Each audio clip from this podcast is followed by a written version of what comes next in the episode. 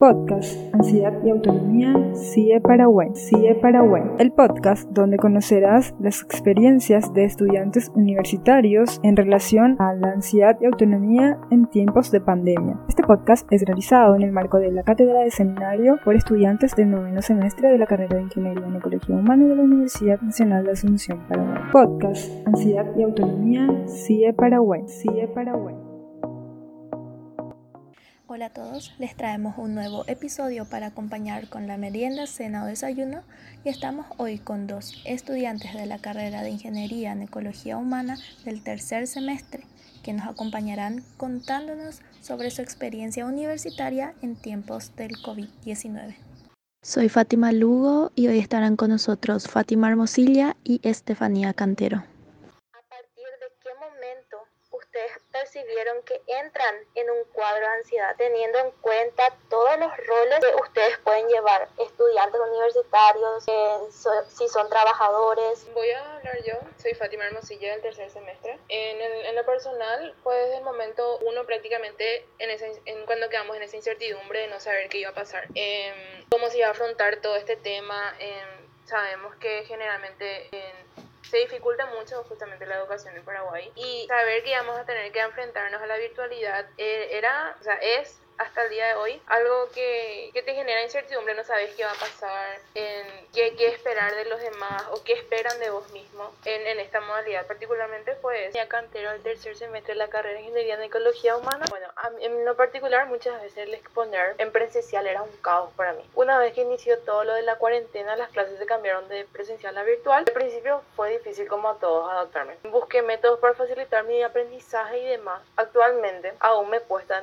el exponer, es decir, me causa mucha ansiedad el tener que presentar pantalla, el de poner PowerPoint con los profes, con las compañeras. Em, pero también busqué métodos y aplico todos los días cuando tengo que alentar en cualquier clases luego. Eh, por ejemplo, tomar un té de tila, hacer eh, el ejercicio de respiración 7, 8 y 4. Eh, también focalizo mi mente en otra, en otra cosa, escucho música. También uso otras apps de 60 segundos para hacer meditación, para poder enfrentar las dificultades que tuve. ¿Y cuál fue la experiencia que ustedes tuvieron en este tiempo del confinamiento en cuanto a las clases. De experiencias positivas, por ejemplo, podemos hablar que en lo personal adquirí mucho conocimiento para manejar, por ejemplo, todo lo de Office, en lo de las redes, así, manejar más y enriquecernos, tipo, fuimos autodidactas también mucho, más porque somos semestres inferiores, tenemos muchas partes de las, de las prácticas y cada uno vimos los métodos y vimos métodos que podamos adaptar a nuestras casas, por ejemplo. Una pregunta más como para ir cerrando esta parte,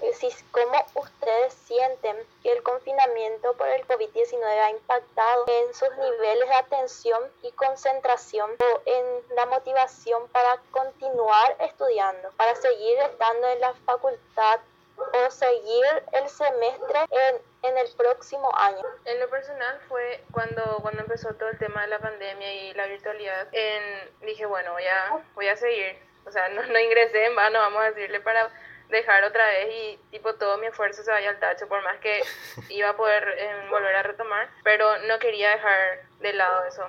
Eh, después, el hecho de que ya pasé, por ejemplo, pasó un, determinado tiempo y ya sentía que no podía más conmigo misma, o sea, eh, son las distintas situaciones, por ejemplo, que estando en la facultad no vivís, o sea, obviamente sabes tus problemas de tu casa, pero no es como que estás pensando constantemente en eso, sino que te vas, te distraes con tus compañeras, lo que sea, pero estando acá era, era todo un caos, y más por la situación mismo en, en el sector de, o sea, todo el tema de COVID, era el, el riesgo de no, mis papás no están trabajando, están todos acá en casa, todos tenemos ese, ese nivel de qué va a pasar, y obviamente e, era muy negativo y todo, todo absorbíamos eso, entonces varias veces también eso se ve reflejado, ¿verdad? Y el hecho de que eh, a mí me motivó, dije, no, no puedo dejar cuando ya pasé por tanto.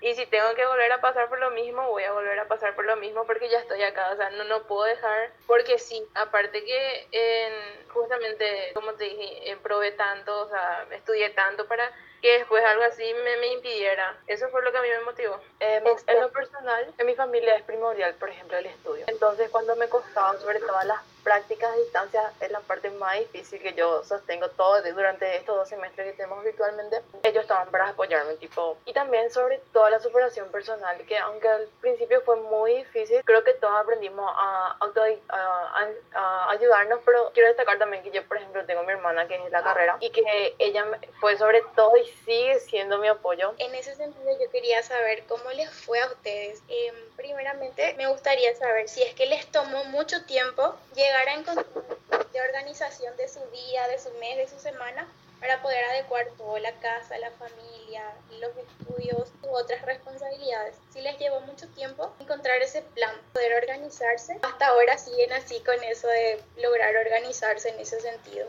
En lo personal creo que me costó una, unas semanas, pero al principio de la facultad tuvimos, nosotros tuvimos una materia en llamada, o sea, era la única materia que teníamos en llamada y después tuvimos esas tres semanas que fueron de descanso mientras organizó la plataforma, esas cosas. Y teníamos en base con una profe que nos dio un plan para organizarnos. Y para todo, todo era plan digital, por ejemplo. Yo en lo personal utilizo mucho en las notas de mi teléfono, por ejemplo, grabo todo lo que dice el profe porque en algunos casos los profes no quieren grabar su clase pero en cambio los, en otros casos sí, nos dejan el video y nos super facilita eso. También tenemos en cuenta de nuevas apps para llamarnos entre compañeras, por ejemplo, voy a mencionar Skype, donde compartimos pantalla y nos mostramos todas las anotaciones que tenemos. Vamos a decirles, es complicado porque estamos en casa todo el día. Entonces era tener que adaptarme o adaptarme. Era totalmente obligatorio para mí tener que saber cómo organizarme. Y parte de eso también generó mucha, mucha dificultad porque cuando realmente no te organizas, hay veces donde no dormís, donde, donde ni siquiera tenés un tiempo de decir, bueno, voy a descansar y voy a hacer algo para distraerme. Era una presión impresionante. Y como dijo la compañera,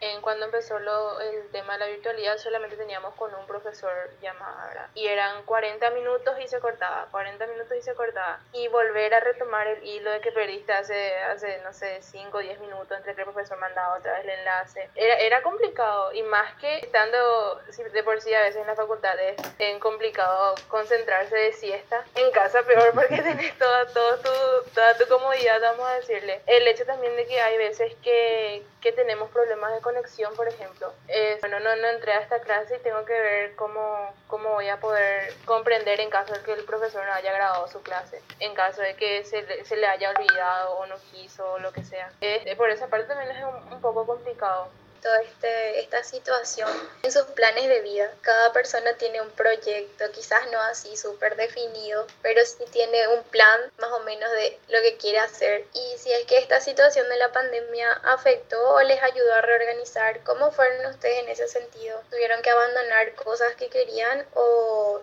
reubicaron nomás en el tiempo? ¿Cómo fue esa experiencia para ustedes? En lo personal para mí fue positivo porque me ayudó a definir y concretar mis planes y mis metas para el futuro y para, el presente más o menos.